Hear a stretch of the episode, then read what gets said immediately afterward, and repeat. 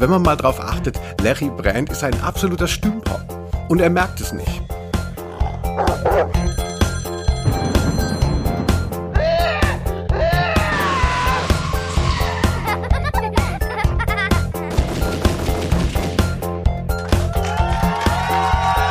Ausnahme der Rose. Das ist Ausnahme der Rose, der Podcast über Hörspiele. Leute, wir sind zurück aus der Sommerpause. Wir, das sind Felix Scharlau und Linus Volkmann. Heute geht es auf hohe See. Wir machen mit bei Larry Brand und der Irrfahrt der Skelette. Du Schuft, gib mir meinen Slip wieder. Wir können ja tauschen. Slip gegen BH. Das ist doch ein Trick. Pass auf, du gibst mir den BH und als Entschädigung bekommst du meine Badehose. Was hast du vor, Cherie? Was jeder gesunde Mann vorhätte in lauer, sternklarer Sommernacht allein mit einer halbnackten Schönheit auf dem Deck seines Schiffes. So, ja, da klang ich so ein bisschen wie so ein Kirmesansager, aber nach der Sommerpause, da will man es ja besonders offiziös machen. Felix, ich sehe, du siehst ja völlig verändert aus, also. Wieso? Wie geht es dir? Mir geht's gut. Mir geht's gut. Wenn man, äh, wenn man den Hall auf meiner Stimme hört hier, dann merkt man schon, ich bin woanders. Das ist auch der Grund für die, für die lange Sommerpause, denn ich bin im Knast. Nein, ähm, ich bin umgezogen und die Wohnung ist sehr leer, Linus. Und ich habe äh, lange, lange hier gebraucht, um wieder einen Podcast aufzunehmen. Du wolltest ja die ganze Zeit, ne? Und ich immer so, nee, wir brauchen, ich brauche noch vier Wochen, brauche noch sechs Wochen. Genau, aber jetzt hast du dir äh, so wie der Vater von ähm, äh, nach Millhouse. Der hat sich ja auch so ein Man Cave irgendwann geholt, also mit den ganzen anderen geschiedenen Männern. Ja. Du also äh, seid nicht enttäuscht, liebe HörerInnen. Ähm, Felix ist noch liiert, aber er ist schon in einer eigenen Wohnung, einer zusätzlichen einfach nur. Ich habe das Büro gewechselt, aber ich schlaf gerne auch in so einem ähm, roten Rennwagenbett, wie äh, der Vater von Millhaus. Das können wir machen. Nee, aber das ist tatsächlich der Grund. Hier steht nichts drin außer diesem Schreibtisch, deswegen klickt das hier wie, wie in der Kirche. Ich krieg das nicht weg. Ähm, aber das soll uns auch nicht stören. Äh, Linus, der Sommer war wirklich lang, auch für diesen Podcast. Ähm, ich habe mich gefreut, dass tatsächlich hin und wieder mal Nachfragen kamen, wann es denn weitergeht. Weil es gibt ja nichts Schlimmeres, als man macht irgendwas und sagt dann so, hey, wir sind mal eine Weile nicht da. Und alle so, ja, mir doch egal. Genau, also ich finde das äh, bei Podcasts auch immer so schwierig. Ne? Man ist ja eigentlich so überfrachtet mit dem ganzen Inhalt der anderen Leute und ist ja froh, wenn mal Ruhe ist. Aber ich finde dann auch Sommerpausen so ein bisschen schwierig. Also, also mich interessieren teilweise die Podcasts dann mehr, wenn nicht gesendet wird. Also so, wenn es für die anderen Leute so stressig ist. So, so wie lange denn noch? Ich habe mir zwar die alten Folgen noch nicht angehört, aber bitte macht mal weiter hier. Immerhin zahle ich auch nichts. Genau, ja. Und nee, aber so, aber ich habe dich ja tatsächlich so ein bisschen äh, gepiekst, dass es weitergehen kann, denn irgendwie ist es geil. Also äh, ich finde, es läuft auch immer besser und es sind ja immer noch ganz viele Hörspiele äh, noch nicht besprochen. Und wir haben diesmal ein ganz tolles. Also ich habe ja irgendwas anderes vorgeschlagen, da hast du gesagt, das kennt keiner Linus, ne, das machen wir wann anders. Ja. Und das kommt dann demnächst. Freut euch schon auf diesen Ladenhüter. Aber heute ist ja wirklich ein Knaller. Es ist wieder ein Horrorhörspiel von Dan Schocker. Es ist Larry Brand. Ähm, umgesetzt wurde die Reihe 1983 und 84 und sie äh, erschöpft sich, glaube ich, so in 15 oder 17 Folgen. Dann hatte sie so Stress mit der Bundesprüfstelle äh, für jugendgefährdende Medien. Und man hat sich dann entschieden, die schon existierenden Skripte für weitere Folgen nicht mehr zu realisieren, weil man irgendwie das Gefühl hatte, man kriegt es nicht mehr los, wenn es unterm Ladentisch verkauft werden muss und so. Und so ein bisschen gescheitert an der Idee, dass man halt so ein anderes Publikum als Kids anspricht, also so ein bisschen, ne, bisschen die reiferen, ähm, pubertierenden Jugendlichen. Und es war schade, es ist eine wahnsinnige Kultserie. Wie ist denn dein Verhältnis zu Larry Brand, X-Ray 3. Ja, das ist ja immer so bei so Sachen, ne, die dann so ähm, bald wieder eingestellt werden. Die entwickeln dann natürlich auch so einen Kult. Also Larry Brand wurde dann wieder aufgenommen in verschiedenen Varianten als Hörspiel, als Hörbuch und so weiter. Da war es dann auch sofort nicht mehr interessant, mein, genau. mein Gefühl. Aber so äh, die Sehnsucht nach was, was nicht da ist, wie du schon äh, mit den Podcasts beschrieben hast, ähm, das ist schon recht stark gewesen hier bei der Serie. Und sie hat ja auch ähm, wirklich spezifische Eigenheiten, auf die wir ja noch zu sprechen kommen werden. Ähm, Aber Larry Brandt, ich wollte es nur noch mal anfügen direkt, weil du gesagt hast, ja, es gab ja hier irgendwie, du hast so nebulös gerade gesagt, es gab so ein bisschen Probleme mit, mit, dem, mit dem Index. Ähm, ich habe gelesen, genau. ich weiß nicht, ob du das auch äh, mitgekriegt hast, das gab diese Folge, die Schlangenköpfe des Dr. Gorgo, die ist tatsächlich indiziert worden. Und aber auch diese Folge hier wurde ja kurz äh, geprüft, tatsächlich. Das hat mich überrascht jetzt beim Hören. Also die hier und die Atomgespenster äh, heißt die, glaube ich, das mit diesen Kindern. Ähm, die beiden waren auch noch so auf der Kippe. Mhm. Aber hier ist nichts passiert. Die durfte weiter verkauft werden. Ja, also es gab ja dann äh, die, die Rückkehr der Klassiker, also im Jahre 2000. Da wurden diese Serien, die es dann einfach nur noch auf Flohmärkten gab, auch wieder aufgelegt. Also vor allem eben Larry Brand. Und da wurden dann auch schon Schnitte äh, vorgenommen. Also ich bin mir nicht sicher, ob nicht nur, also Dr. Gorgo ist ja jetzt tatsächlich doch auch wieder erschienen. Ich habe lange Zeit gedacht, dass das gar nicht mehr zu retten ist, weil da so viel weggeschnitten werden muss. Aber ähm, ich habe es jetzt gerade wieder auf Spotify entdeckt. Also es ist so ein bisschen, ähm, äh, ne, also es musste noch ein bisschen nachjustiert werden und wir werden auch sicherlich gleich erfahren, was denn da alles so brisant ist.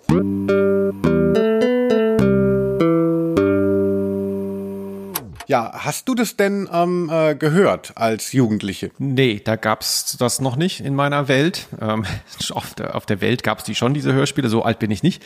Aber ich habe tatsächlich niemanden gehabt, der die hörte oder besaß. Ich habe das auch erst wirklich so als junger Erwachsener mitgekriegt, dann so auf Flohmärkten und so weiter, wenn man da wieder Kassetten kaufen wollte. Ähm, deswegen kann ich das jetzt nicht so ganz aus einer Perspektive eines 14, 15, 16-Jährigen bewerten, aber ähm, spannend sind die Sachen teilweise immer noch, finde ich. Ja, aber ähm, wir hatten ja schon bei John Sinclair. Hey, Kids, gebt euch unsere alte Folge über John Sinclair, da räumen wir auch mit schon mit Horror und Science Fiction auf. Aber äh, da hast du ja schon so gesagt, ach Linus, ich fürchte mich ja auch oft ähm, äh, vor Schlangen und vor Dunkelheit und es ist gar nicht so mein äh, Segment. Ist es hier auch so der Fall, dass du sagst, das ist nichts für dich oder ist dieser Agenten-Turn ähm, dann für dich dann doch so ein Zuweg? Das ist ja eigentlich Horror auch. Ja, es ist ja so auf der Kippe, ne? Ja, klar. Also die, also ich habe da jetzt beim letzten Mal hast du gesagt, ich hätte Angst vor Schatten. Das fand ich wirklich eine absolut, nochmal kurz zur Erinnerung, eine absolute Frechheit diese Aussage. Jetzt Dunkelheit ging ja noch, da kann man sich was drunter vorstellen, aber Schatten ist ja wirklich.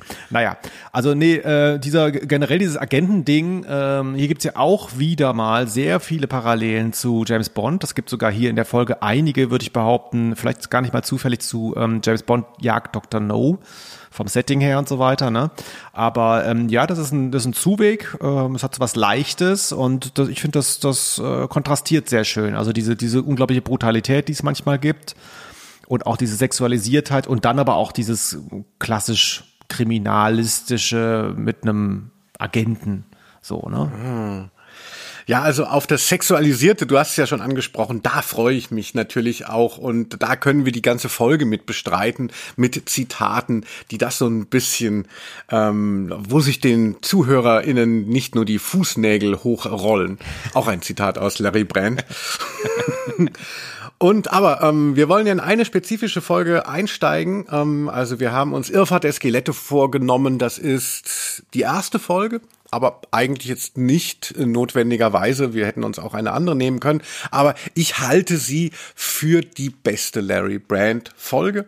Sie ist wahnsinnig äh, schön vom Setting her. Es geht um eine Kreuzfahrt und ich lese mal ganz kurz hier was vom Klappentext vor, damit wir überhaupt mal reinkommen. Worum geht's eigentlich, Freunde? Ryan Sanders und seine Freundin Chantel machen Urlaub auf einer Yacht da entdecken sie ein Segelboot, auf dem sich noch die Skelette zweier Menschen befinden. Ryan Sanders berührt die weißen Knochen und verwandelt sich vor den Augen seiner Freundin in ein grausiges Skelett.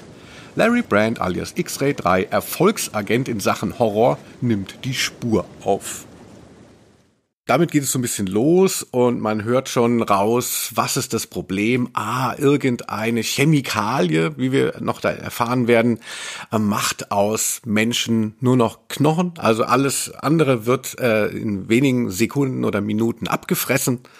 Und es ist natürlich so ein Gruseleffekt, aber es ist eigentlich ein verrückter Wissenschaftler, dem wir nachjagen. Und der ist so auch die heimliche Hauptfigur. Ist wahnsinnig gut gesprochen und ähm, hat eben so die Banalität des Bösen, also weil er so ein bisschen umständlich ist und dann aber auch so grausam. Und ich glaube, sein, das, so viel kann ich schon mal spoilern, also seine, seine Agenda ist, dass er die Menschheit ein wenig dezimieren möchte, damit sie wieder zu neuer Pracht erwachen kann. Das hatte sie irgendwie nicht so richtig gut vorgelegt oder man kann es in der Komplexität von einer Hörspielkassette nicht um, äh, umsetzen. Also er sollen halt sehr viele Leute erstmal umgebracht werden, Rest geht von selbst scheinbar.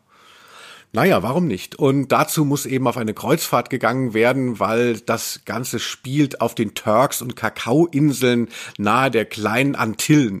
Und das fand ich eben schon so aufregend als äh, Kind, dass eben dann so eine Kreuzfahrt, ähm, auf die muss er drauf, um nah an diese Insel daran zu kommen. Und auf der ist dann auch eben auch Larry Brand wird da auch angesetzt.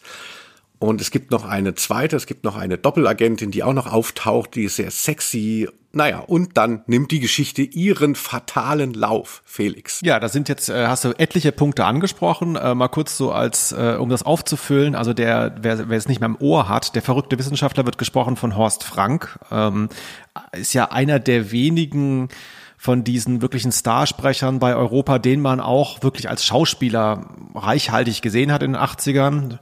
Er war dann ja auch schon relativ bald tot. Ich weiß gar nicht, ist er nicht in den 90ern schon tot gewesen? Naja, auf jeden Fall, er war auch ein guter Schauspieler und ein wahnsinnig guter Sprecher. Man kennt ihn als äh, ähm, Kommissar Reynolds bei den drei Fragezeichen, ähm, spricht in vielen äh, ähm, Europa-Hörspielen mit und hier wirklich auch mal, weil du es zu Recht so betont hast, mal kurz seinen äh, Sprachgestus. Hör mal kurz eine Stelle an. Sie müssen wahnsinnig sein. Was ist Sinn? Was ist Wahnsinn? Ja, kaum kratzt mal einer an den in Jahrtausenden verkrusteten Moralvorstellungen unseres Zeitalters, schon wird für verrückt erklärt. Sie verkennen den humanitären Auftrag meiner Mission, Mr. Brent. Ich will die Menschheit doch nicht ausrotten. Ein paar sind auserkoren von mir, den, wie soll ich sagen, den, den Samen der menschlichen Rasse wieder zum Erblühen zu bringen. Äh, ja, wenn Sie verstehen, was ich meine. Wenn Sie verstehen, was ich äh, meine. Also dieses, dieser Duktus, den zieht ja halt komplett durch. Und er hat ja wirklich viel Text auch in diesem Hörspiel. Äh, absolut großartig. Ist auch für mich herausgestochen tatsächlich. Und dann der andere Aspekt, äh, den du gesagt hast, ähm, das Setting. Also Karibik, die, die Antillen, da muss ich auch erstmal googeln, was das genau ist. Äh, kennt man ja irgendwie das Wort, aber wusste nicht so genau was. Und ähm, dann äh, diese, diese spezifischen Ortsangaben Angaben und Zeitangaben, die hatten wir ja schon besprochen, auch bei John Sinclair. Und ähm, da weiß ich oder glaube ich mich zu erinnern, dass das so ein bisschen, dass wir so ein bisschen lustig noch interpretiert hatten. Hier fand ich das wirklich großartig, weil das wirklich konkrete Handlungsorte sind und ich auch sofort gegoogelt habe. Ne? Zum Beispiel diese diese diese Turks und Kakaoinseln, wie sie genannt werden im Hörspiel, heißen ja nun mal Turks und Caicos-Inseln. Ich weiß nicht, ob der Name sich gewandelt hat, so was wie bei, wie bei Mumbai oder so, dass es da so ein Shift gab in den letzten 30 Jahren, aber es wird konsequent falsch ausgesprochen, meines Erachtens. Ja, das ähm, kann natürlich sein. Es war ja noch vor Google.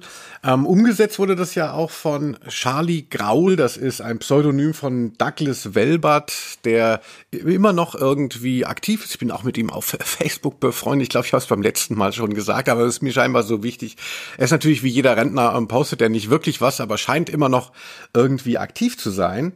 Und der äh, zeichnet auch, ähm, äh, ist, ist auch federführend bei Macabros. Das ist ja so ein bisschen die ähm, Zwillingsserie zu Larry Brandt. Das ist eine ähnliche Serie, die wollen wir bestimmt auch mal äh, solo behandeln. Ich erwähne sie nur mal nicht, dass die Leute nicht denken, denken könnten, wir wüssten gar nicht, dass es da auch noch mehr gibt. Es gibt auch noch Macabros. Und das wurde eben auch alles inszeniert und teilweise die Dialoge eben umgesetzt von Charlie Graul, also Douglas Welbert. Und da war der Wunsch schon an ihn herangetragen worden, auch dieses Agentenmäßige und weil es für Pubertierende ist, auch so ein bisschen diesen Sex reinzubringen. Währenddessen die Buchvorlage von Dan Schocker stammt. Das ist ein Landsmann quasi von mir, ein Hanauer, Jürgen Grasmück. Den ich auch schon mal persönlich getroffen habe.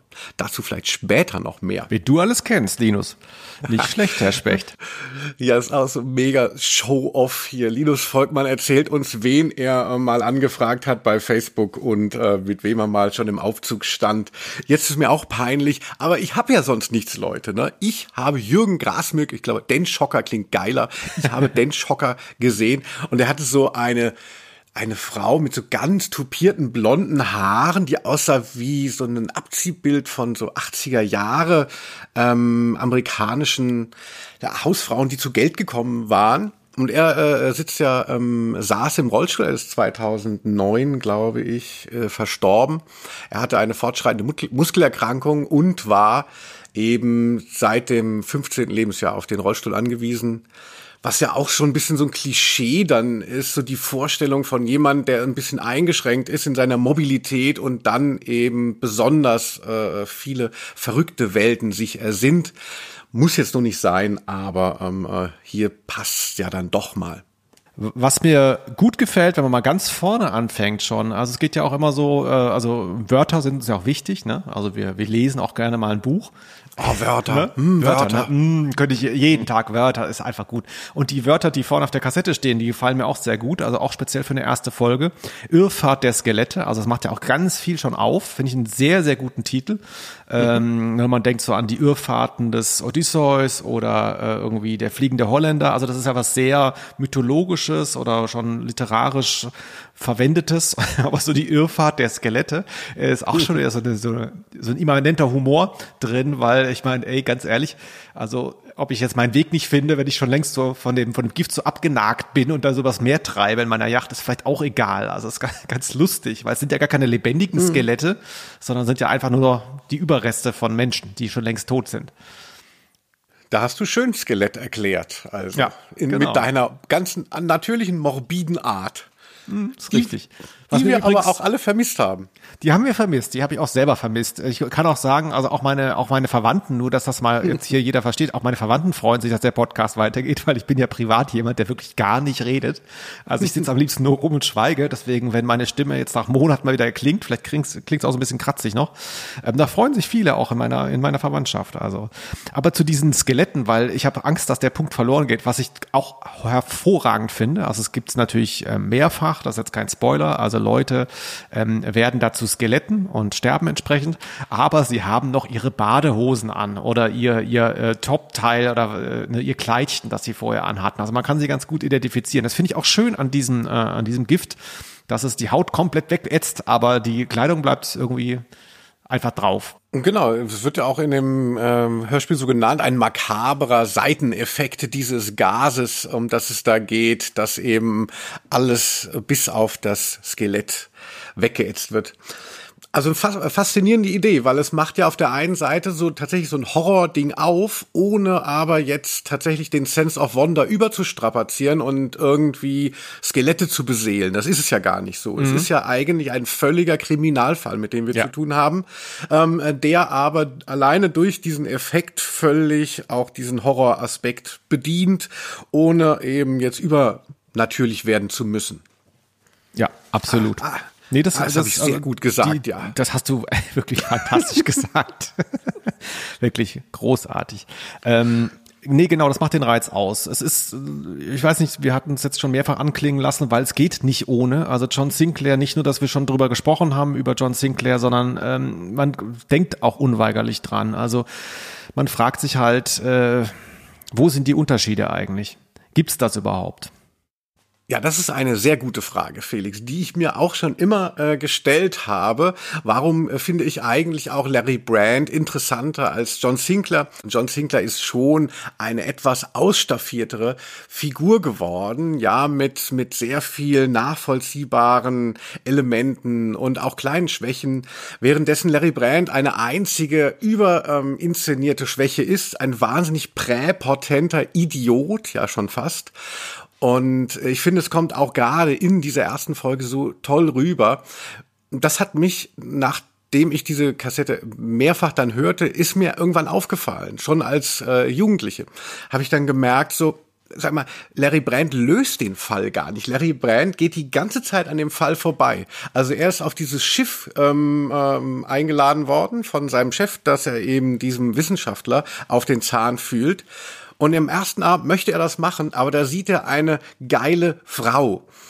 Und dann besticht er den Steward, dass die an seinem Tisch sitzt und dann ist er die ganze Zeit mit ihr beschäftigt. Und äh, die ist eine Doppelagentin, das merkt er gar nicht. Und er kann sich erst auf seinen Fall konzentrieren, nachdem er ihr blanke Putze Skelett sieht mit dem hauchdünnen Chiffonkleid, das er den ganzen Abend im Arm gehalten hat. Und ja, also soweit möchte ich dann auch nicht ähm, vorgreifen, aber auch die Lösung des Falles ähm, äh, äh, gewinnt er nur durch einen großen Zufall. Also er hat, er macht nichts, was wirklich den Fall aufklärt und er bringt ehrlich gesagt die Leute noch mehr in Gefahr. Und so zieht sich das durch die ganze Reihe. Meistens muss er gerettet werden. Aber das wird nie so gesagt. Das ist wahrscheinlich damit die Spannung, damit das halt eben nicht so linear ist. Aber wenn man mal drauf achtet, Larry Brand ist ein absoluter Stümper. Und er merkt es nicht. Vielleicht ist das auch ähm, so, so eine handwerkliche Sache. Also vielleicht ist er so wenig, äh, hat er so wenig Charaktereigenschaften, die sympathisch wären, dass er quasi immer die, die erlebte Schwäche braucht, um, äh, um quasi über Mitleid dann bei den Hörerinnen und Hörern ähm, irgendwie so, so einen Kredit zu bekommen. Ne? Weil stell dir mal vor, er wäre auch noch erfolgreich mit diesem Charakter. Da wird man ja echt nur noch denken, was für ein Idiot. Ja, dann. Vielleicht braucht er das, ich weiß es nicht. Genau, dann würde der da einfach durch das ganze Szenario poltern und ähm, äh, es wäre wirklich auch langweilig. Aber. Oder, oder natürlich, es kann natürlich auch sein, dass es ein Stückchen parodistischer gemeint ist als hm. jetzt John Sinclair. Also, dass man so eine gebrochenere Figur haben will. Aber dann ist es nicht konsequent genug erzählt, finde ich.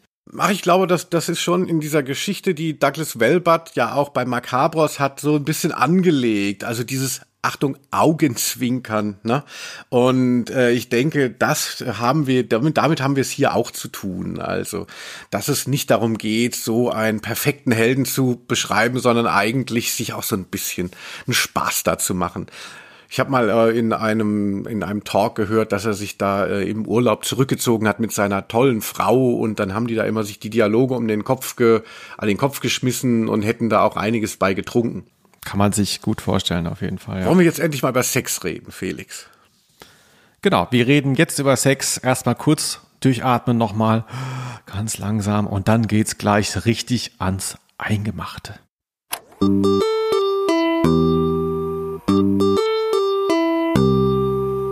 Ryan, du Schuft, gib mir meinen Slip wieder. Hm, wir können doch tauschen. Slip gegen BH.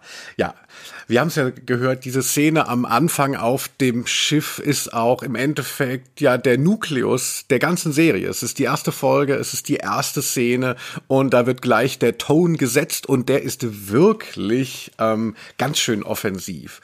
Also auch bei John Sinclair als Referenz nochmal geht es ja dann auch ein bisschen immer mal um Sexiness, aber das ist schon sehr viel bedachter und sehr viel sparsamer eingesetzt. Aber hier wird auf die Hube gedrückt.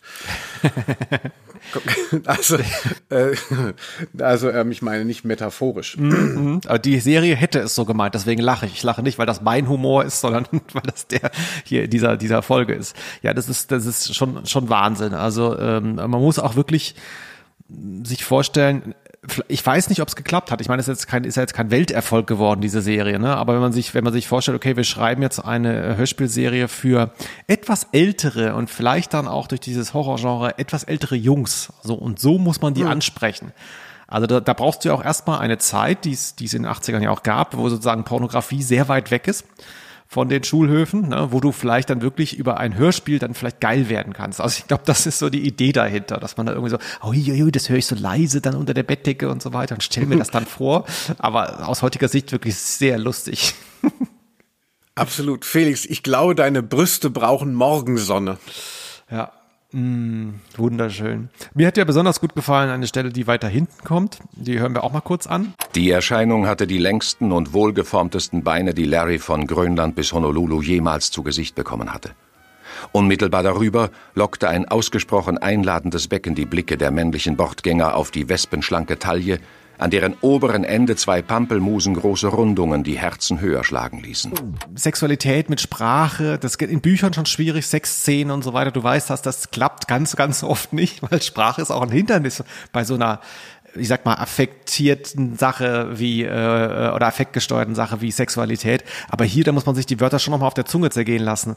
Unmittelbar darüber lockte ein ausgesprochen einladendes Becken. Also ein einladendes Becken ist schon mal so, ich weiß nicht genau, das ist ja immer so Gebärfreude. Beim Becken geht es ja auch immer um, um Gebärfreude. Ich weiß nicht genau, wen das anmacht. Ähm, die Blicke. Ja, Becken ist ja auch nicht gerade, dass man sagt so, ah, oh, Becken. Hm, ja, jetzt so ein schönes Becken. Bisschen medizinisch. Ja.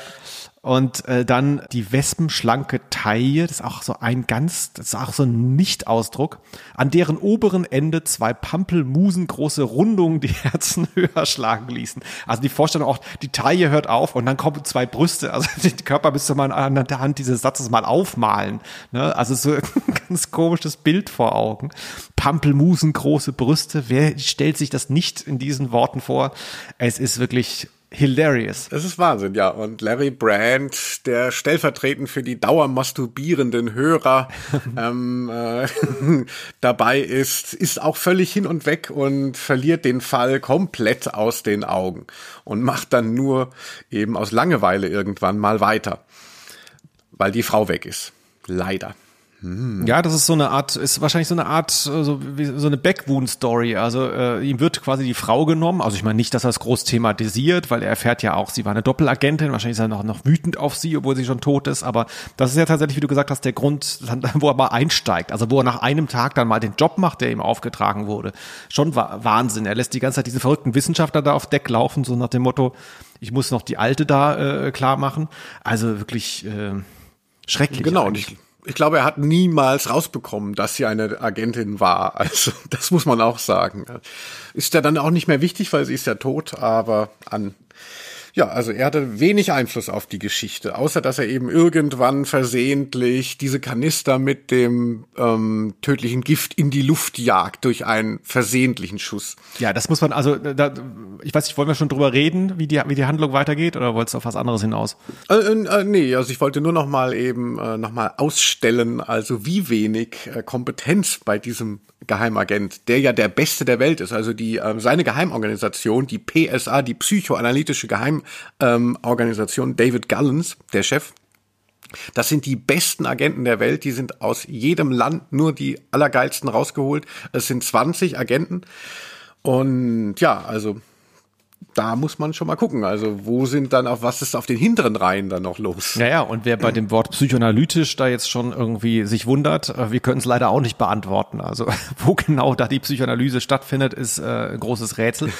ja, ähm, der, der, der, Chef hat so mentale Fähigkeiten, das wird hier auch kurz erwähnt. Wie war das nochmal? Er kann sich in die in Menschen reinfühlen oder so ähnlich, hat so telepathische Fähigkeiten, ne? Na, ist mega geil. Das Wort kannte ich vorher nicht. Das ist jetzt so ein Modewort geworden. Und zwar David Gallen hat die besondere Gabe der Empathie. er kann Gefühle von anderen ähm, äh, spüren und im Bedarfsfall auch suggestiv erzeugen das natürlich noch richtig. Also wir versuchen ja auch immer die Leute zu manipulieren, also speziell ich. Mhm. Aber ach, ich muss dann immer viel drum rumreden und er kann das halt so fast schon telekinetisch. Aber ja. das Wort Empathie habe ich da natürlich zum ersten Mal gehört, genau wie das Wort Sondambulismus. Das sind so zwei mhm. Fremdworte, die ich aus Larry Brand kenne. Ja, und wer Psychoanalyse das zum ersten Mal gehört hat, der wird sich später gewundert haben, was es wirklich bedeutet. Denn irgendwie, das ist so ein random Wort, das, ist, das taucht immer wieder auf und irgendwann hinterfragt man es nicht mehr. Aber es ist nicht so, als hätte irgendwer von denen da ähm, äh, Bücher von Freud gelesen oder von Jung oder sonst was. Da liegt auch nie einer auf der Couch, außer es wird gebucht. Dieses Wort wollte ich schon längst mal gesagt haben in dem Podcast. Also ist alles so ein bisschen rätselhaft und äh, wie du gesagt hast, ähm, wir müssen es kurz zu Ende erzählen. Also es ist tatsächlich so, er fängt dann an an dieser Stelle, ähm, wo die Agentin tot ist, diese Doppelagentin, auf die er so scharf war. Da fängt er dann mal an, sich um diesen verrückten Wissenschaftler, gesprochen von Horst Frank, zu kümmern. Und ähm, der hat dann äh, eben diesen Zerstäuber dabei. Das ist eine sehr schöne Idee ähm, mit diesem mit diesem Gift und bedroht da alle hat das Schiff unter seiner Kontrolle und dann kommt eben Larry Brand mit seinem berühmten Smith Wesson Laser, äh, ähm, mit seiner Laserpistole da rein und wird sofort entwaffnet. Also weil er, Mhm. er gibt dann freiwillig seine Waffe ab, denn er sieht ein, ich kann hier nichts machen, der muss nur auf den Zerstäuber drücken oder der muss runterfallen, wir alle sind tot. Also da schon total beschissen. Dann versucht Mhm. er, dann, dann hört er mit einem, mit einem ganz sensiblen Mikrofon, das er dabei hat, ja, hört er dann äh, durch die Kabine, wie dann der verrückte Wissenschaftler schläft, dann schließt er die Tür auf, dann wird der wach auch schon wieder nicht geklappt, also wie so ein Trottel. Und am Schluss, wie du schon gesagt hast, das Finale ist wirklich der Wahnsinn. Also es ist in der Karibik herrscht ein riesiger Sturm. Äh, am Anfang äh, oder in der Mitte des Hörspiels wird erwähnt ähm, Windstärke 10 bis 12. Also das, da kann man sich einiges drunter vorstellen. Und dann versucht, schon viel. Ist, Das ist sehr viel, ja. Also da ist man froh, wenn man nicht untergeht. Und Larry Brand versucht aus einem Rettungsboot, aus einem bereits herabgelassenen, den äh, äh, verrückten Wissenschaftler auf dem Schiff versucht er die, Hand wegzuschießen, damit er den Zerstäuber, der ja nicht runterfallen darf, sonst geht er kaputt. Also das wäre dann auch noch passiert da, ähm, eben zu erwischen und trifft ihn nicht. Also ist wirklich ein, also das ist sein Plan. So ich auf einem schwankenden Schiff, auf einem schwankenden Boot schieße ich jetzt darüber durch Wind und Wetter und versuche dem den Arm abzuschießen. Also wirklich Wahnsinn. Und dann schießt er durch Zufall ähm, auf die Tanks, die da noch rumliegen, wo viel mehr von diesem Gas drin ist. Und die verbinden sich dann mit den Tanks auf der Insel in der Nähe, wo auch nochmal ganz viel davon lagern. Alles fliegt in die Luft. Ich glaube, das ist die Aufklärung, ne?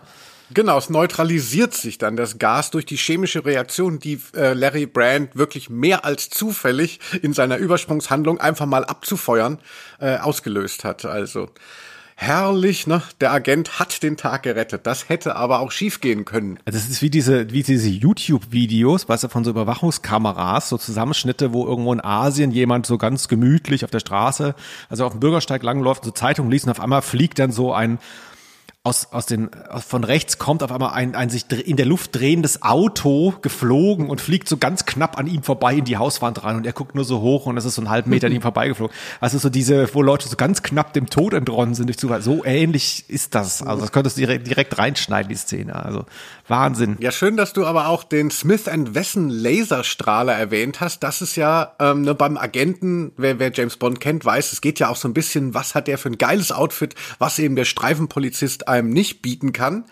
Und weil es ja die 80er Jahre sind, von denen wir hier sprechen, haben sich eigentlich alle Gadgets relativ äh, überholt. Also dieser Laserstrahler, warum auch immer, der ist natürlich noch ähm, äh, Top of the Pops, ja, das gibt's hier noch nicht. Glück gehabt. Ja, ansonsten hat er einen Ring, den sogenannten PSA-Ring. Bei den Frauen, den X-Girl X, ähm, äh, ist es irgendwie nur ein Armreif oder so. ähm, und das ist eine ganz starke Sende- und Empfangsanlage, die über den PSA-eigenen Satelliten überall auf der Welt empfangbar äh, einen macht. Äh, Oder, wie wir heute sagen würden, Smartphone. Und was es noch gibt, es gibt zwei äh, Supercomputer, die einem immer Ergebnisse ausspucken. Big Wilma und The Clever Sophie. Heute vielleicht schon ersetzt durch die Google-Suchmaschine oder auch Bing oder Yahoo.com. Schaut mal rein. Ja, also ich will sagen, ähm, äh, auch, auch diese ganzen überlegenen Waffen haben natürlich bei so etwas, was natürlich so ein Trash und so ein Retro-Kult-Faktor hat, haben natürlich auch was zu bieten, wenn man merkt, so das ist ja gar nicht mehr Fantasy. Ja, absolut. Worauf ich, äh, ich weiß nicht, du, du bist ja jemand, m, manche Leute wissen das ja auch von dir, du hast ja wirklich so viele Interessen, aber Musik gehört nicht dazu. Du hast auch sehr wenig Ahnung von Musik. Ähm, aber ich, deswegen ist mir auch aufgefallen, die Titelmusik von Larry Brand. Wir hören mal kurz rein. Mysteriöse Mordfälle, scheinbar unlösbare Rätsel. Ja, Linus, das ist alles. Das ist tatsächlich dieser eine Takt immer wieder. Also da baut sich natürlich was drauf auf, aber es ist im Prinzip dieser eine Takt, der ständig sich da wiederholt. Und äh, was mich immer schon fasziniert hat, ist, dass das ja geklaut ist, nämlich hiervon. Seit 2000 Jahren lebt die Erde ohne Liebe. Es regiert der Herr des Hasses. Und ich düse, düse, düse, düse im Sauseschritt und bring die Die neue deutsche Welle, äh, äh, Linus, ich habe gerade Späßle gemacht, du bist ja Musikjournalist, äh, ist doch bestimmt auch eine Band, da kannst du bestimmt ganz viel zu sagen. Äh, hier, äh, wie heißen sie nochmal? Döff? deutsch-österreichische Freundschaft, ein ähm, Persiflage natürlich auf DAF, die deutsch-amerikanische Freundschaft, eine un ungleich erfolgreichere frühere Band, aber Döf, das war, ich weiß es jetzt wirklich nicht auswendig, das sind, glaube ich, Tauchen Prokopetz, irgendwie so zwei Österreicher und eine von den Humpe-Schwestern. Tatsächlich, okay. Ja, man hört's, also ich, ich dachte immer an der Stimme, es könnte so, so eine Humpe-Schwester sein, aber ich war mir nicht ganz sicher. Humpe-Schwester ist auch wirklich, also äh, liebe Inga, liebe Annette Humpe, ähm, es tut uns leid, dass wir das jetzt nicht präsent haben, aber ähm, äh, ja, also Wenn- wenn man so ja auch sehr unterschiedliche Sachen gemacht. Wenn man so viele Hits hatte, dann äh, ist es vielleicht auch nicht schlimm, äh, wenn man das nicht so einzeln zuordnen kann. Ähm, aber aber in- reicht für zwei. Es reicht für zwei, genau. Ähm, aber halt einfach wahnsinnig interessant, wie hier ähm, Samplen gab es damals schon, aber vermutlich ist es hier tatsächlich eine Tonbandschleife. Denn wenn man mal, also es ist wirklich unglaublich schlecht gemacht, wenn man bei der Larry Brand Musik äh, mal mitklatscht, die Viertel mitklatscht, dieses dip, dip, dip, dip, dip, dip, dip, dip, dip, dann setzt das nicht genau auf die Eins ein, sondern das Sample ist ein bisschen zu lang. Am Schluss hörst du noch so ein Zzt jedes Mal und die Eins kommt zu spät. Das heißt, der ganze, äh, der ganze Titeltrack rumpelt so ein bisschen. Und es ist aber tatsächlich aus diesem Lied ges gesampelt, äh, analog oder digital, weiß ich nicht. Ähm, ganz interessant, dass man gesagt hat, wir nehmen jetzt hier mal so den, den Beat, würde man äh, beim Techno sagen, oder äh, die Hook beim Rock und ähm, bauen da mal sowas, so einen Song drauf. Ich weiß gar nicht, steht das in den Kassetten drin? Nee, oder? Nee, aber Europa hatten ja in dieser Zeit immer wieder auch ähm, äh, legendäre Sounds, die ihnen aber dann auch im Umkehrschluss wieder Schwierigkeiten machten. Also man denke nur an die diese ähm, Gruselserie, wo es ja auch mal die Monster Sounds gab es mal so eine Musik dann und die wurde ja dann irgendwann eingestampft, rechtemäßig, auch bei ähm, den drei Fragezeichen musste die Musik geändert werden. Es gab Rechtsstreits, eigentlich meistens immer wegen der Musik. Also wir haben ja hier eine indizierte ähm, Serie, die damit Schwierigkeiten hatte, aber die meisten Probleme hatte Europa immer nur wegen Musikrechte. Und das hätte ihnen hier eigentlich auch passieren können. Vielleicht wäre es so gekommen, wenn die Serie noch länger und erfolgreicher gelaufen wäre. Ja, oder sie haben gezahlt und man weiß es nicht. Das kann natürlich sein. Nein, da war es nicht immer so. Also ich möchte hier meiner geliebten Heike Dine Körting nichts unterstellen, aber war es nicht so, dass sie bei der Musik immer versucht hat, ähm, mit der kleinen Mark rauszugehen. Also Aber sie sind ja heute noch äh, im, im Vertrieb, also es ist ja noch auf Spotify und so weiter. Ähm, ich denke, Döff, ich weiß nicht genau, äh, wie es ihnen jetzt während Corona geht, aber ich vermute, dass es vorher schon vielleicht nicht mehr 250 Gigs im Jahr waren. Ähm, da wird schon jemand auf die Idee gekommen sein, da mal Geld zu verlangen, wenn da nicht eh schon welches geflossen wäre irgendwann mal. Ich weiß es nicht. Wenn sich äh, da jemand auskennt, kann sich gerne melden. Würde mich interessieren. Aber es ist schon auf jeden Fall auffällig. Ich habe nämlich tatsächlich auch ein bisschen gebraucht, um darauf zu kommen. Ne? Es ist nicht so, dass es einem sofort auffällt, aber wenn man es dann einmal wieder hört, diesen äh, 80er-Hit, der da die Grundlage gebildet hat, dann ist es sofort da. Dann denkt man sofort an Larry Brand. Das ist ganz, ganz lustig eigentlich. Mysteriöse Mordfälle. Ja, was, was fehlt uns denn noch? Wir haben einige äh, spannende Sachen ja schon ähm, angesprochen. Haben wir genug über den Sex geredet? Ich fürchte ja. Also schade. Also das ist für mich, ich habe das schon immer auch mal auf irgendwelchen Lesungen oder so. Ich habe diese Einspieler gerne mal benutzt. Hier mit deine Brüste brauchen Morgensonne und so als Icebreaker auf einer Party mit der Familie oder so, dann sagt man auch einfach mal, komm, wir hören da mal rein, ist so lustig. Ach so, ich Weil dachte natürlich nicht. Ich dachte jetzt kontextlos, du hast es einfach zitiert. Auf der Party zu einer wildfremden Frau, deine Brüste brauchen Morgensonne. Da dachte ich jetzt, das ist dein Move gewesen. Nee. Nee, nee, also schon im, schon gesprochen von dem, äh, von den Sprechern da und das, das hat ja einfach einfach, weil, weil niemand kann glauben, dass das tatsächlich real sein soll. Also, und es ist es aber. Und das ist natürlich das ganz Markante. Ich möchte noch eine, ähm, einen Einspieler dir noch abbringen, Felix. Du sitzt ja auf der Technik, ne, wie der Ochs vom Berg, ne, ich weiß nicht. Ähm, und zwar eine der Nebenfiguren finde ich auch noch so toll, die sollte unbedingt nochmal Erwähnung finden. Und zwar so eine lästige, eher nervige, alleinreisende Frau, die sich sofort in den Professor verguckt oder sagen wir mal so eher, also seinen Tisch Nachbarin, die dann auch irgendwie Interesse an ihm hat, hat so eine hässliche, wird auch so genannt, eine hässliche Enkelin Fipsi dabei und sagt, ein Arzt an Bord und das würde ich gerne nochmal hören, weil die ist auch so gut und, und zeigt halt einfach, was da für schöne Nebenfiguren in dieser ganzen Sache das auch am Laufen halten. Nein, ein Mann, ein Mann mit grau melierten Schläfen. Ich habe es doch gleich zu Mrs. Tapplewood gesagt, ist meine Aufwartefrau. Also, ich habe zu ihr gesagt, Laura, habe ich gesagt, das ist Mrs. Tapplewood. Laura, diesmal lerne ich ihn bestimmt kennen, den Mann meiner Träume, den Mann mit den grau melierten Schläfen. Das ist übrigens meine Enkelin Fipsi. Sie heißt natürlich nicht wirklich Fipsi, aber wir nennen sie halt so. Fipsi, sagt dem Herrn guten Tag. Ich bin Hab ich übrigens schon. Mrs. Hengslow, Emily Hengslow, Witwe, wenn Sie wissen, was ich meine. Torrance. Äh, Professor Torrance. David. Ja. Professor? Nein, Ja, Linus, es ist äh, tatsächlich eine, eine Folge und vielleicht sogar auch Serie insgesamt. Ich müsste vielleicht nochmal wieder mehr Folgen hören. Ich habe es länger nicht mehr gehört. Ähm, die, die so eine Detailfreude an den Tag legt bei manchen Sachen und bei den Plots dann aber manchmal so, ach ja, komm, jetzt lass ihn da drauf schießen und dann hat er irgendwie Glück. Also ist schon ganz interessant, aber ist ja auch nicht schlimm. Also besser, als wenn alles so liederlich gemacht wäre. Ähm, hier ist es tatsächlich ganz schön. Ja, ich, ich glaube, man kann halt einfach so ein, so ein, wie man das jetzt gewohnt wäre, so ein James Bond Epos, das kann man nicht in so 45 Minuten packen. Ähm, da, das geht immer auf Kosten der Komplexität auch der, der Geschichte des Falles und oft eben auch auf äh, Kosten der Komplexität der Nebenfiguren. Und das ist ja hier eben nicht der Fall. Und deshalb mag ich das auch so, weil es halt einfach so eine Stimmung ist und so ein schönes Setting hat. Hat denn, äh, du, du sagst ja, du hörst die häufiger. Ich habe wirklich neulich mal äh, Atomgespenster und äh, äh, ähm, Todes, wie heißt das, Todesschloss?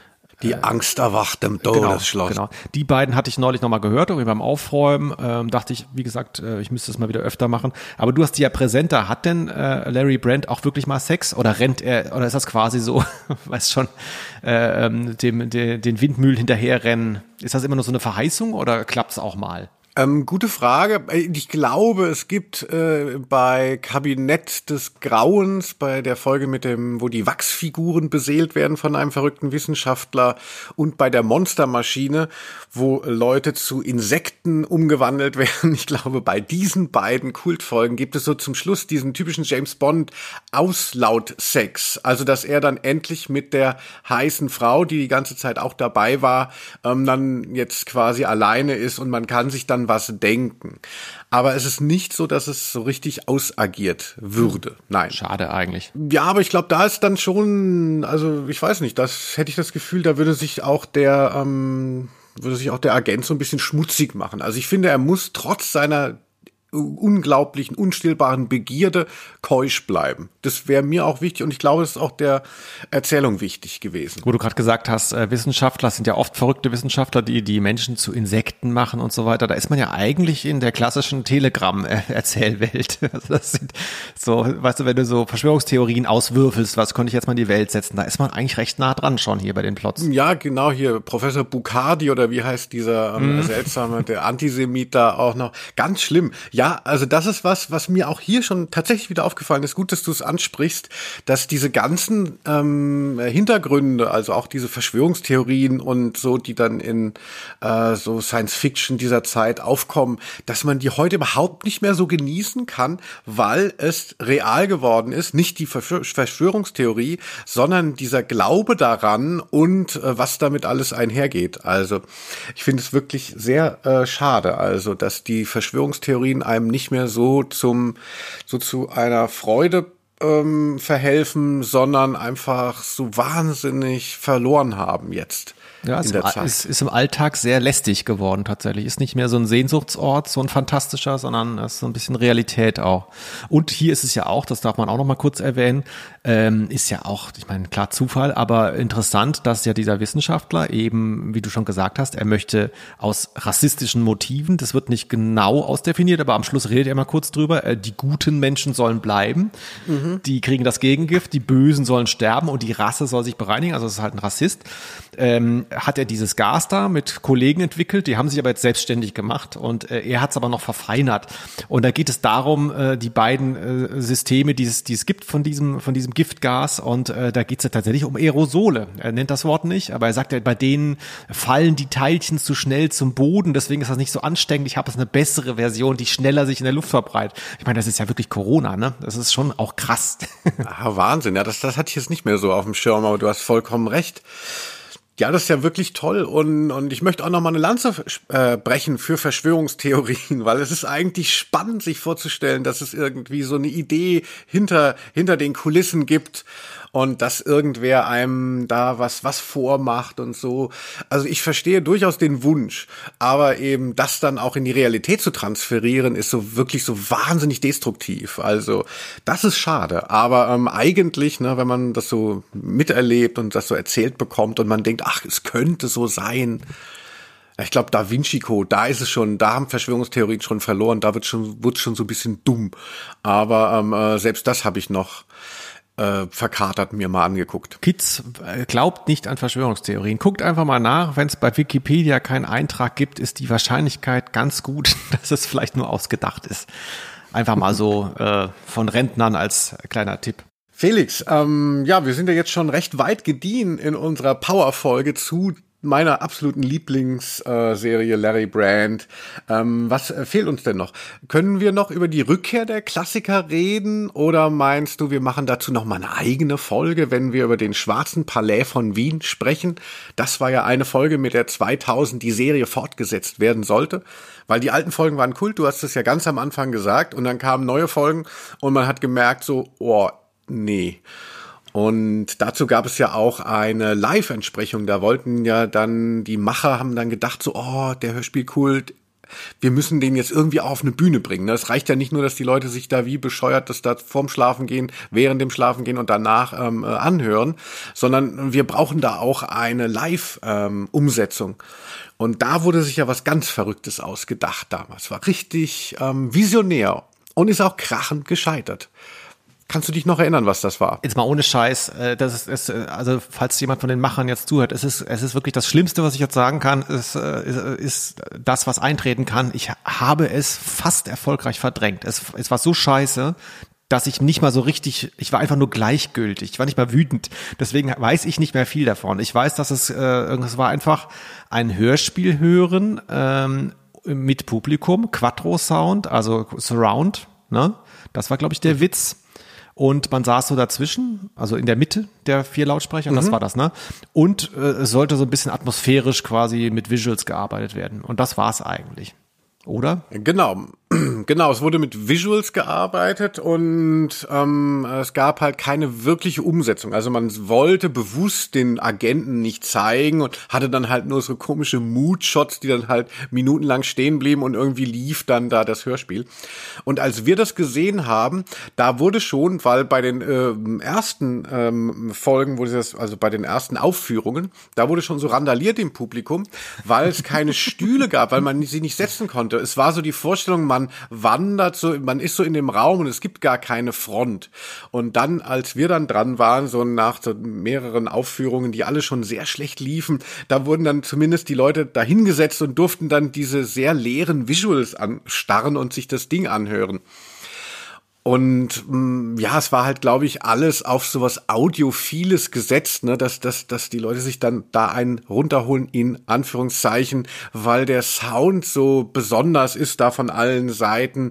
Und natürlich hat das niemand, niemandem gereicht, um da jetzt einen geilen Abend zu haben. Es gab kein, es gab keine Erklärung, es gab, und, und man merkte eben auch, dass äh, diese Hörspiele ja auch eben von so einem Kult leben, aber nicht, weil sie so gut mitunter sind und auch gerade diese Folge, das hatte wahnsinnige Längen. Also man hatte das Gefühl, man ist bei einem sehr langweiligen Krimi dabei, der kein Bild hat. Ja, wie du, und wie du gesagt hast, da wurde randaliert. Das war so ein bisschen unser äh, Woodstock 99, ne? Also die, die Kids, die sich da mal abreagieren wollen.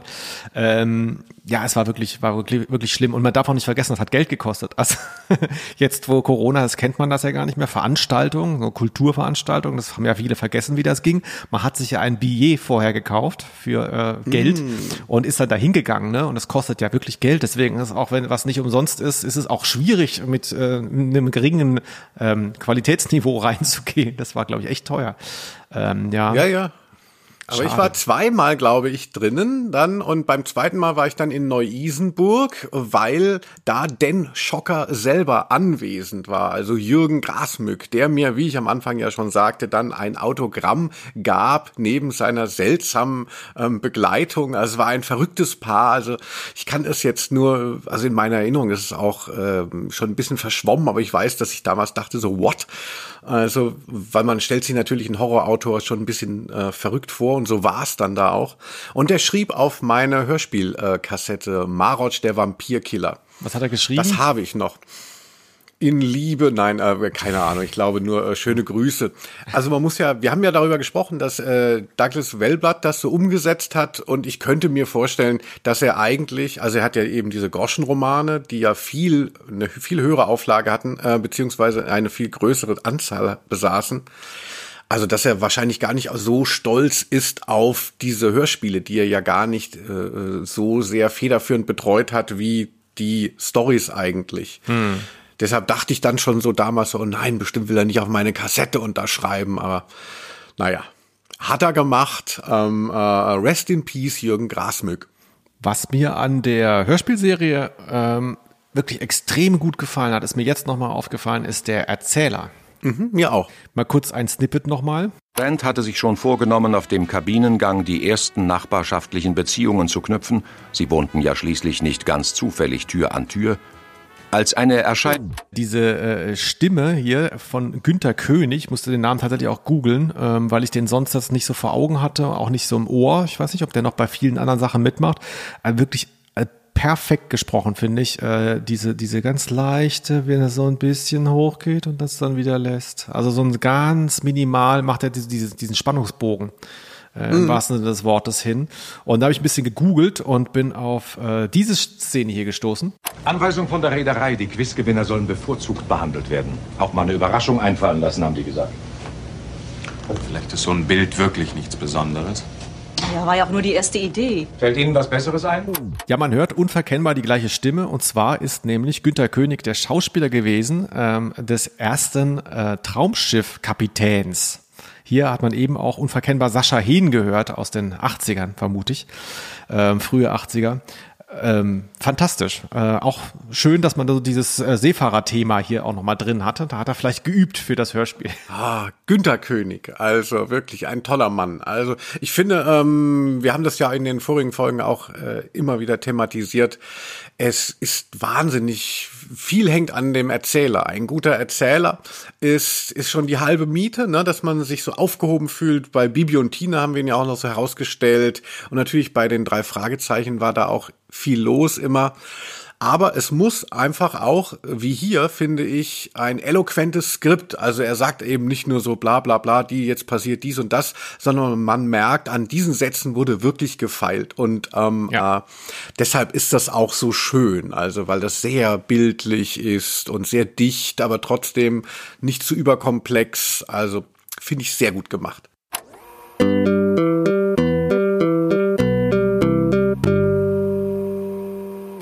Felix, dann sind wir ja schon fast am Ende, aber ähm, äh, ne, Podcast ist geduldig. Jetzt kann doch vielleicht noch mal unser großer Spielmoment kommen. Wir haben ja mehrere Rubriken ja hier auch noch. Hast du, was, hast du etwa was vorbereitet? Ich habe etwas vorbereitet. Und zwar werde ich dir jetzt vier ähm, Textzeilen aus Larry Brand vorlesen, wo es um Erotik geht.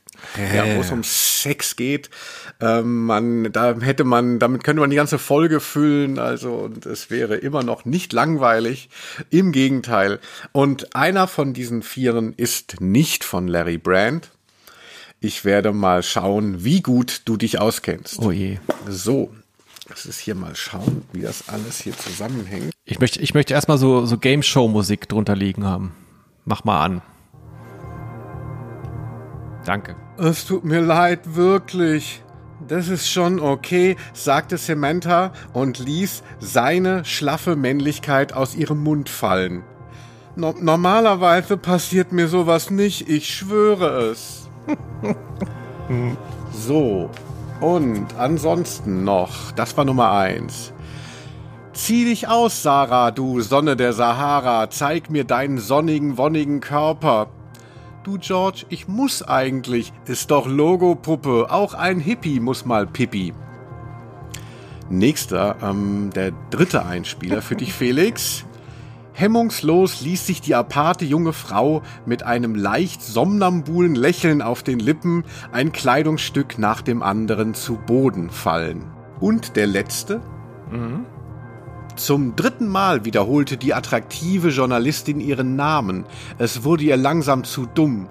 Sicher, sie sah nicht übel aus in ihrem hauchdünnen Chiffonkleid, das vom Regenschauer durchnässt an ihrer Haut klebte und ihre makellosen weiblichen Formen nur schwer verbarg. Und da soll nur eins erfunden von sein. ja, das eins ist nicht aus Larry Brand. Da kommst du nie drauf. Ja, also ich, ich, ich glaube schon, dass es sehr einfach ist, aber nur per Ausschluss. Äh, also die letzten beiden äh, kommen mir recht authentisch vor und äh, ich glaube nicht, dass Oralsex so explizit bei Europa thematisiert worden wäre. Deswegen, ich glaube, die schlaffe Männlichkeit hast du dir selber ausgedacht, was dir sicherlich nicht schwer gefallen ist. Oder? Der erste Zitat ist aus dem Buch Ron Jeremy, Ein Mann und 4000 Frauen, die Autobiografie des größten Pornostars aller Zeiten.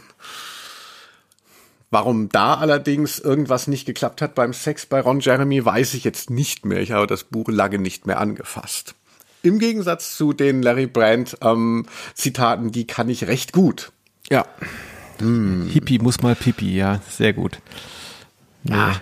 Ich muss die, ich muss die tatsächlich mal wieder hören. Also da, äh, die, da klingelte was bei den letzten beiden, aber das mit dem, mit dem Hippie, äh, das, das hatte ich jetzt nicht so im Ohr. Das ist aus Schlangenköpfe des Dr. Gorgo. Ach ja, genau, das die, wollte die, die, die Sündenfallfolge. Man, man hört es ja immer noch am Hall, also hinter mir arbeitet auch keiner und stellt da mal irgendwie ein Möbelstück rein. Ich muss hier noch eine Menge machen in der Wohnung und da werde ich die mal alle hören, glaube ich. Hm, ja. Ich kann dir auch einfach die Sexszenen aneinander schneiden, dann hast du es leichter. Ja, in deinem Man Cave. Ja, oder ruf doch einfach an, wenn du das nächste Mal Sex hast. Einfach, äh, weißt du, Handy auf laut lassen und mal gucken, wie lange ich dran bleib. Hm. Ach, ihr, ihr müsst entschuldigen, ne? Larry Brand, also wem da nicht das Blut in die Lenden schießt, der hat nicht mehr gelebt. Linus, äh, es freut mich total, dass wir wieder zurück sind hier im Game. Ähm, ich habe auch, da habe ich mit dir noch gar nicht drüber gesprochen, ich habe tatsächlich auch am Strand im Sommer ein bisschen nachgedacht und habe so ein paar Ideen auf der Agenda, wie wir diesen Podcast noch weiter, Achtung, enhancen können in Zukunft. äh, mal gucken, was wir davon umsetzen. Es geht, Spoiler, vor allem um Geld. ähm, nee, aber äh, es hat mal wieder Spaß gemacht. Ich freue mich auch sehr schon auf das nächste Mal, äh, wo ich mir dann ja, glaube ich, wieder ein Hörspiel aussuchen darf, denn das ist ja die Mechanik. Einmal du, einmal ich. Genau, das heißt, die ungeraden Folgen könnt ihr überspringen, Freunde. genau. Ich das sind meine, nein. Ähm, da überlege ich mir tatsächlich noch, was ich mache. Ansonsten ähm, höre ich hier noch ein bisschen weiter. Larry Brand ähm, gibt es immer noch auf CD vielleicht sogar? Fragezeichen. Ich glaube schon tatsächlich. Ähm, die neuen Folgen eh, aber vielleicht auch die alten. Und auf den Streaming-Portalen ohnehin.